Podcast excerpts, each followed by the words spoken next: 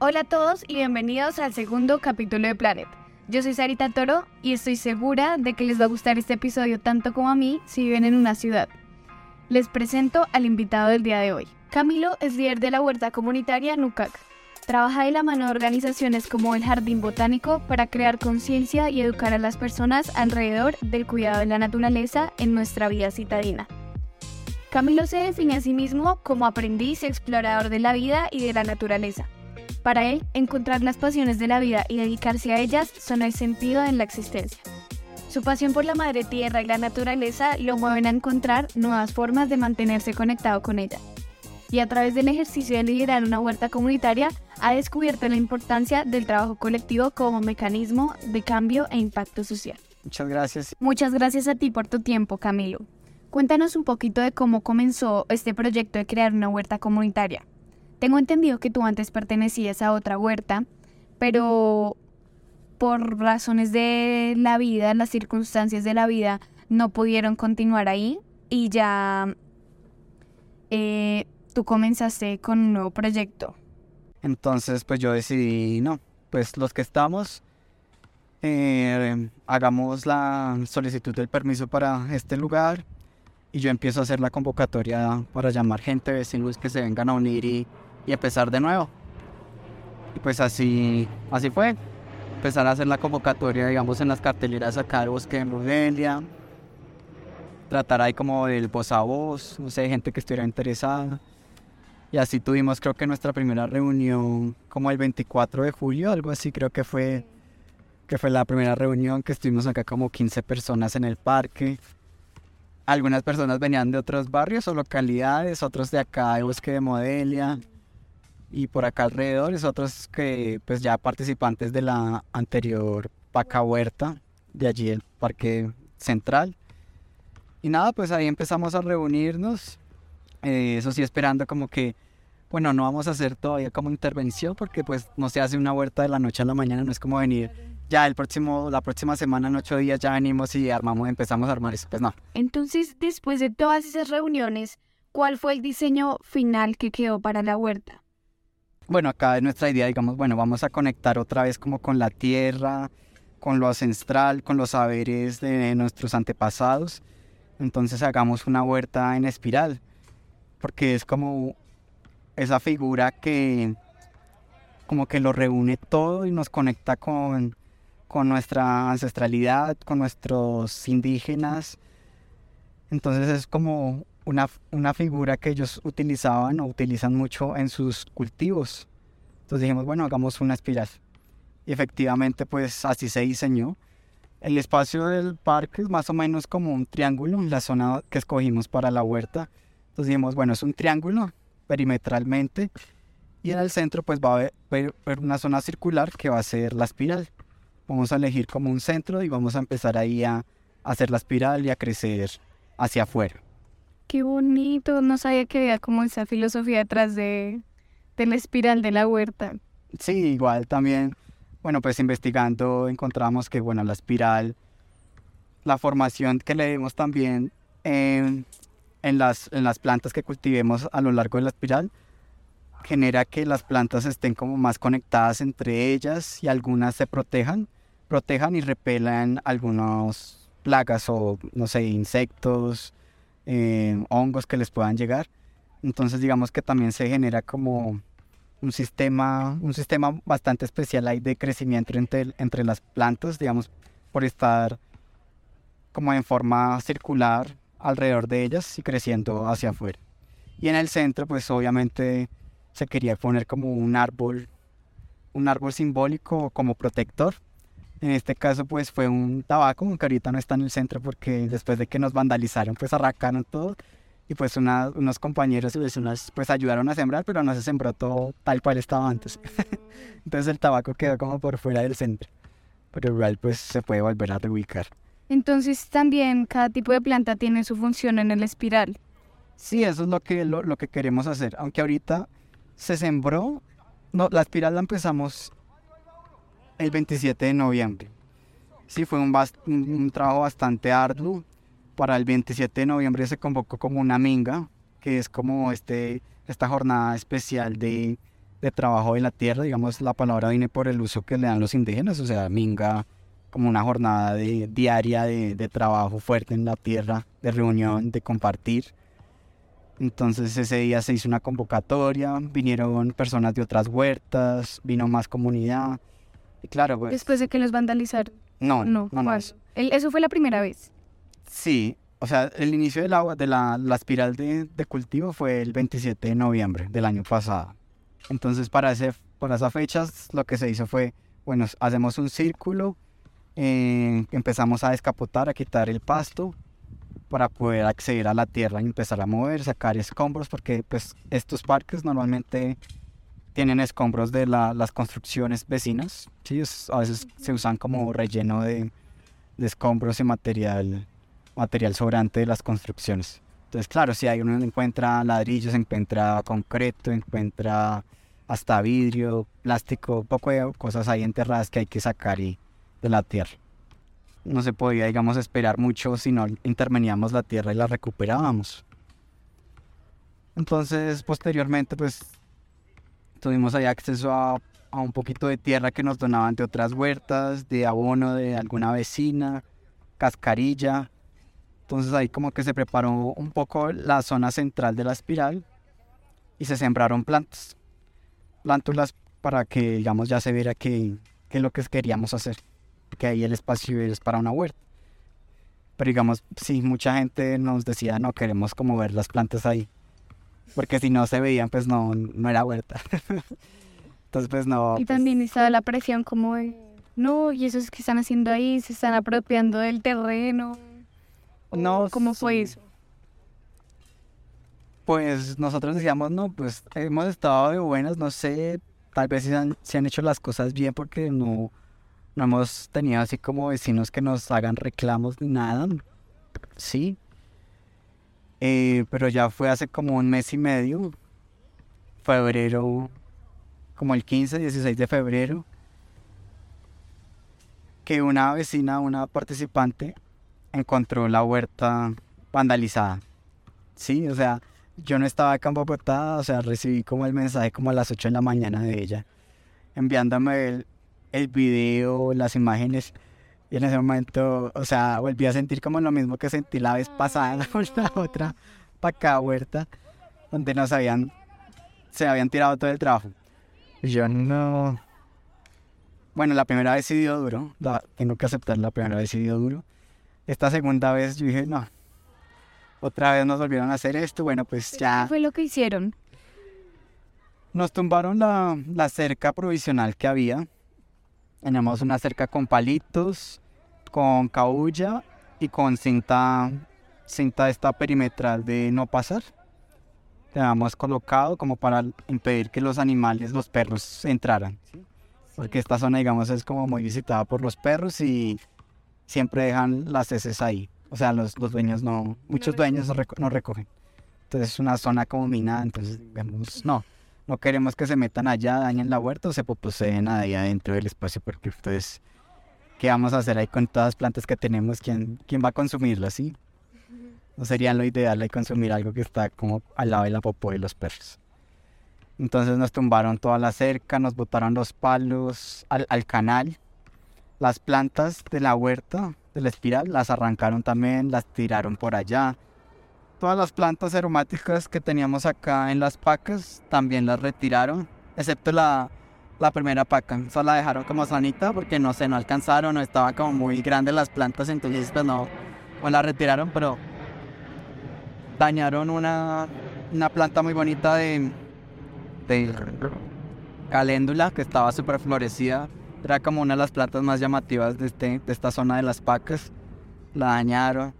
Todas las, las plantas las, las, retiraron, las botaron al suelo. Quedaron acá entre el pasto.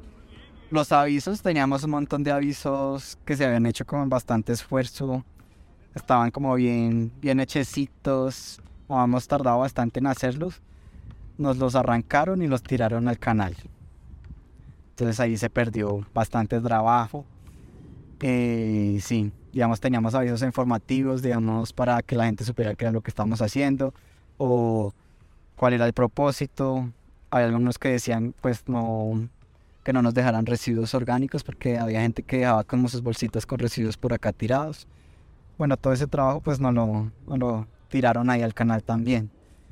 Entonces eso fue como un bajón, un bajón un poco fuerte para algunos participantes porque pues nos dimos cuenta que, efectivamente había alguien o algunas personas que no nos querían.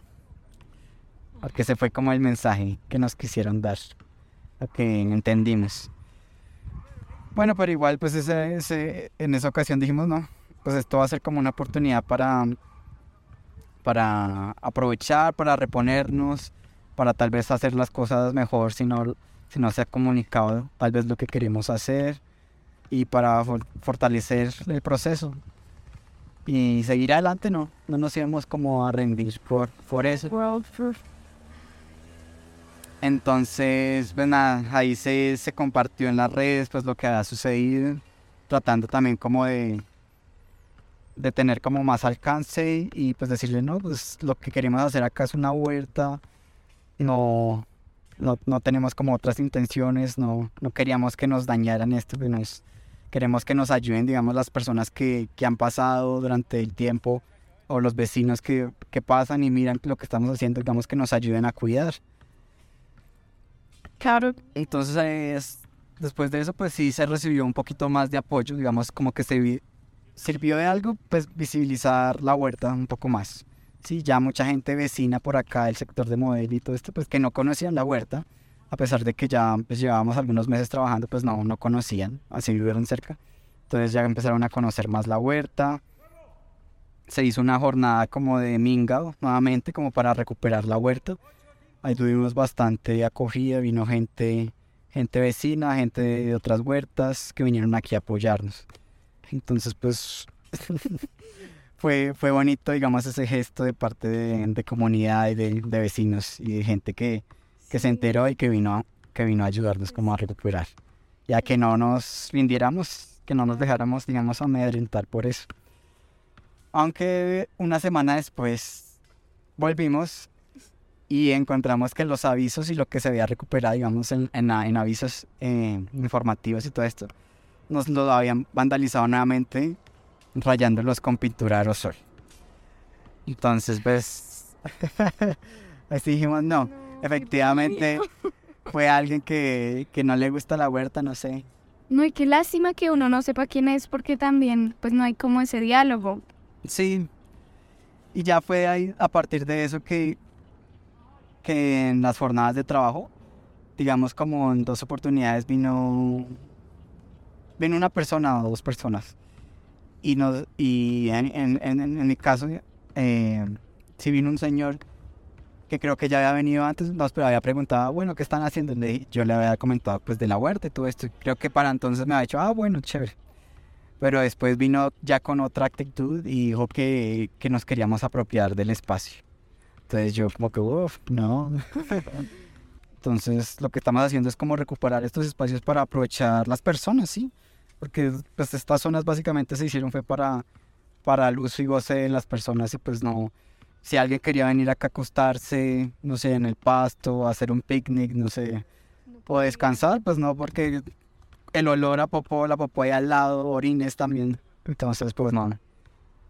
Vimos la oportunidad de con la huerta como generar un espacio para, para volver a compartir con vecinos. Digamos, creo que no hay como muchas actividades o, o cosas que se puedan hacer acá en, en el sector que puedan como unir adultos, jóvenes y niños y la huerta pues es una oportunidad de hacer eso porque en torno a la tierra pues hay bastante, bastante que hacer, maneras de, de aprender y compartir conocimientos, eh, no solo en torno a la agricultura sino también como la sostenibilidad, em, a mirar como qué es lo que nos rodea, cómo podemos como volver a conectar, a conectar con la naturaleza y también pues producir alimentos Mucha gente pues no, no sabe cómo producir, no sé, en su casa tener una plantica para producir tomáticos o tener una matica de lechuga.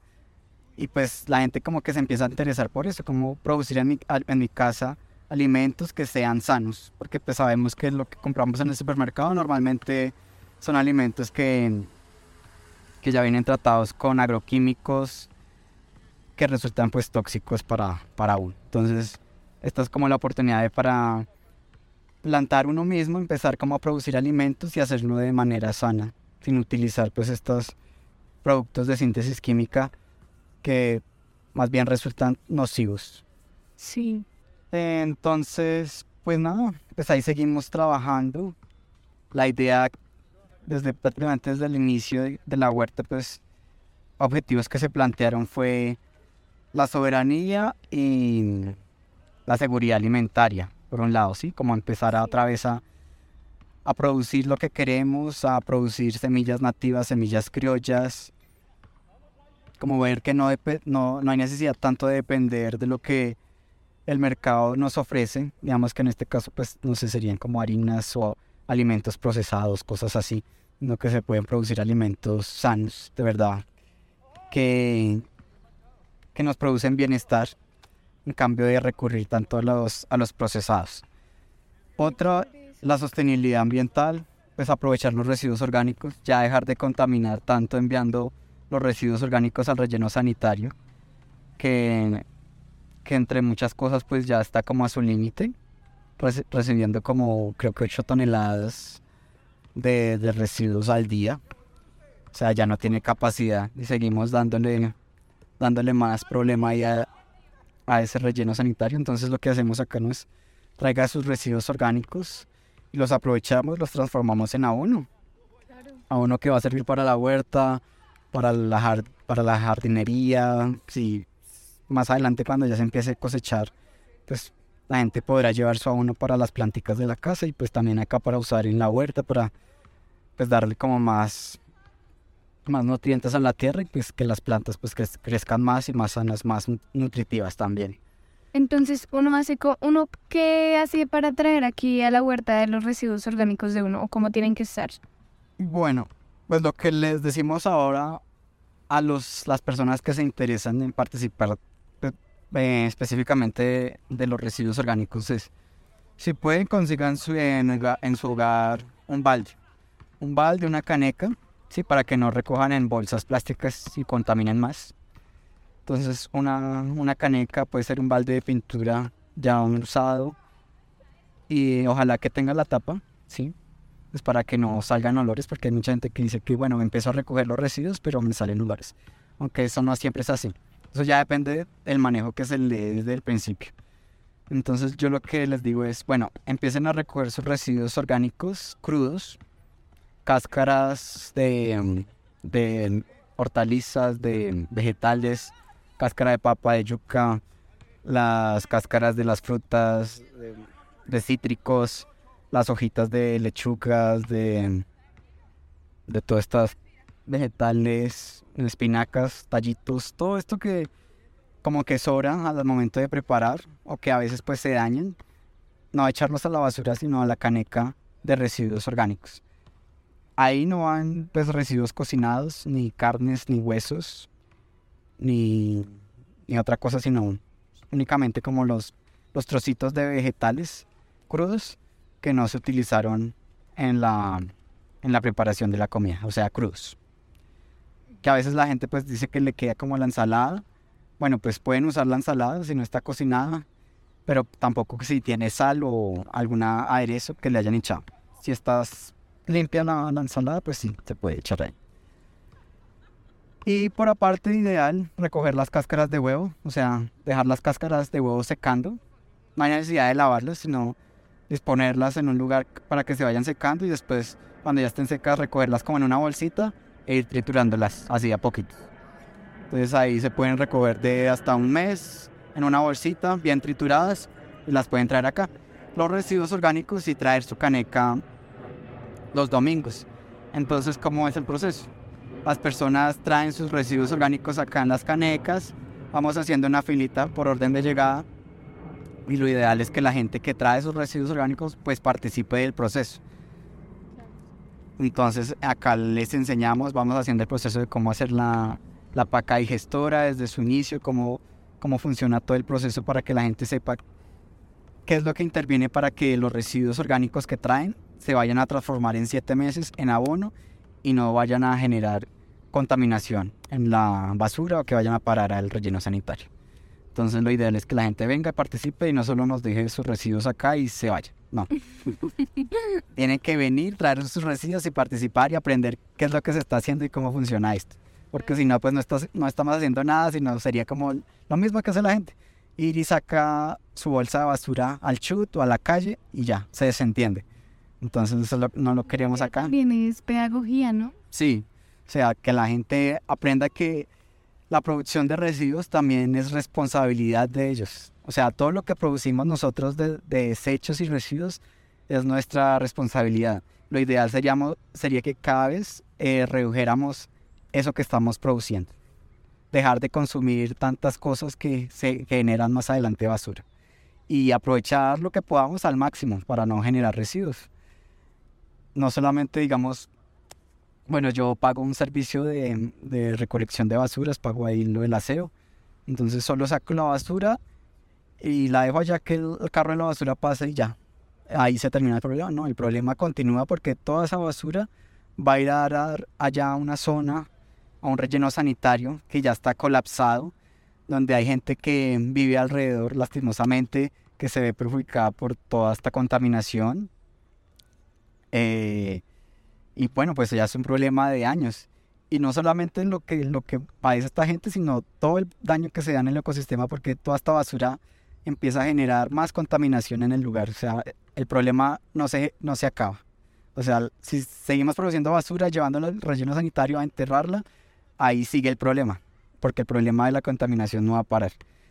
Y la opción acá, digamos, para aprovechar los residuos orgánicos es una manera de generar una disminución en esa contaminación que, que producimos, porque acá la comida, digamos, los alimentos, residuos orgánicos no van a parar allá al relleno sanitario a producir lixiviados, a contaminar, a pudrirse ahí con otros residuos que no son orgánicos, o sea, los inorgánicos que no se pueden aprovechar, a generar ahí como, sí, todo este problema de contaminación, sino lo que aquí va a pasar es que se van a transformar más adelante en abono, abono que va a nutrir el suelo, que va a servir de alimento para las plantas.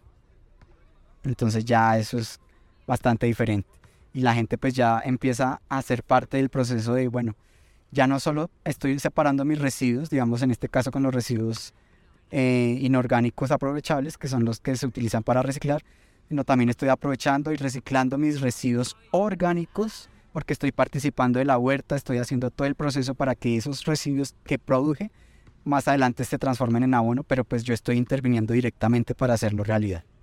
Y pues lo hacemos en comunidad. Entonces, ¿cuál crees que es la invitación para las personas que quieren hacer algo así en su comunidad? Pues que lo hagan. y Sí, o sea, la cosa es hacerlo. O sea, hay que, hay que ir a la acción siempre. Buscar, pues ojalá, vecinos. Siempre creo que, que hay gente que, que, le gusta o que ha querido hacer estos, estos proyectos y procesos, pero muchas veces nos quedamos en que, ay, no, es que no puedo hacerlo solo o no consigo con quién. Entonces la invitación es que empezar a actuar, ¿sí? a buscar los, los medios, los recursos para, para empezar a llamar gente, porque sí, siempre van a salir algunos, o sea, no es mucha la gente, puede que al principio no, no sea bastante, sí, muy pocos, la verdad. Pero la gente también conociendo, va enterándose, va siendo más consciente, va entendiendo, digamos, la responsabilidad que, que cada individuo tiene en este planeta, en su comunidad, y, y van entendiendo que, que ellos tienen la, la, responsabilidad y la oportunidad de generar cambios y pueden hacerlo. O sea, es bastante sencillo. Empezar ya con la idea, tener algo planeado y reunir gente o así sea uno solo. Uno solo pues puede empezar eh, desde que empiece a verse algo por la gente vecina, la comunidad empieza a preguntarse, bueno, este, este sujeto ya está haciendo algo en el parque, vamos a averiguar qué es lo que está haciendo. Y la gente así empieza a ver y a, como a interesarse, a conocer. La idea también es la buena comunicación, ¿sí? Siempre eh, explicarle bastante bien porque muchas veces estos procesos se desconocen. Hay como desconocimiento generalizado, ignorancia, no sé. Y la gente pues a veces dice, no, eso, ¿qué será? Eso es basura, Sí, hay que explicarle muy bien a la gente para que entienda y vean que, que las cosas no pueden seguir así como siempre, porque eso es lo que nos está produciendo tantos problemas eh, ambientales y sociales. Por eso es que hay que pues, dar un cambio. O sea, hay que, que cambiar porque las cosas ya no pueden seguir así porque seguimos seguimos destruyendo pues nuestro, nuestro planeta, nuestro hogar, seguimos contaminando y no, si la gente dice no, no, no hay que contaminar, hay que cuidar el ambiente, pero ¿qué está haciendo? Esta es una oportunidad para hacer algo y poder aportar al cambio. Y de verdad, pues generando desde estas, desde estas cosas pequeñas, simples, es que se, se aporta verdaderamente a, a una solución. Pues no vamos a salvar el mundo, pero sí vamos a... Poner un granito de arena. Sí, Sí, no podemos decir que porque, bueno, pues ya no hay, ya no hay oportunidad de cambiar o salvar, vamos a seguir en las mismas, no. O sea, cada persona pues esperaría que fuera consciente de que si a mí me importa, si a mí me duele, pues tengo que hacer las cosas diferentes y no puedo seguir igual que el resto. Entonces, pues es una oportunidad como para, para hacer ese cambio, para no, para hacer la diferencia, ¿sí? No seguir los mismos patrones destructivos y contaminantes. Y la gente que se quiere unir a la huerta NUCAC, ¿dónde los puede encontrar? Bueno, nosotros estamos en redes sociales como Huerta NUCAC. Pueden buscarnos en Instagram, en Facebook como huerta.nucac y ahí aparecemos o Huerta Comunitaria NUCAC. Eh, también acá en el parque pues tratamos de poner como avisitos con el número de teléfono, de WhatsApp, eh, nuestro horario de, de, trabajo los domingos desde las 9 de la mañana más o menos hasta mediodía.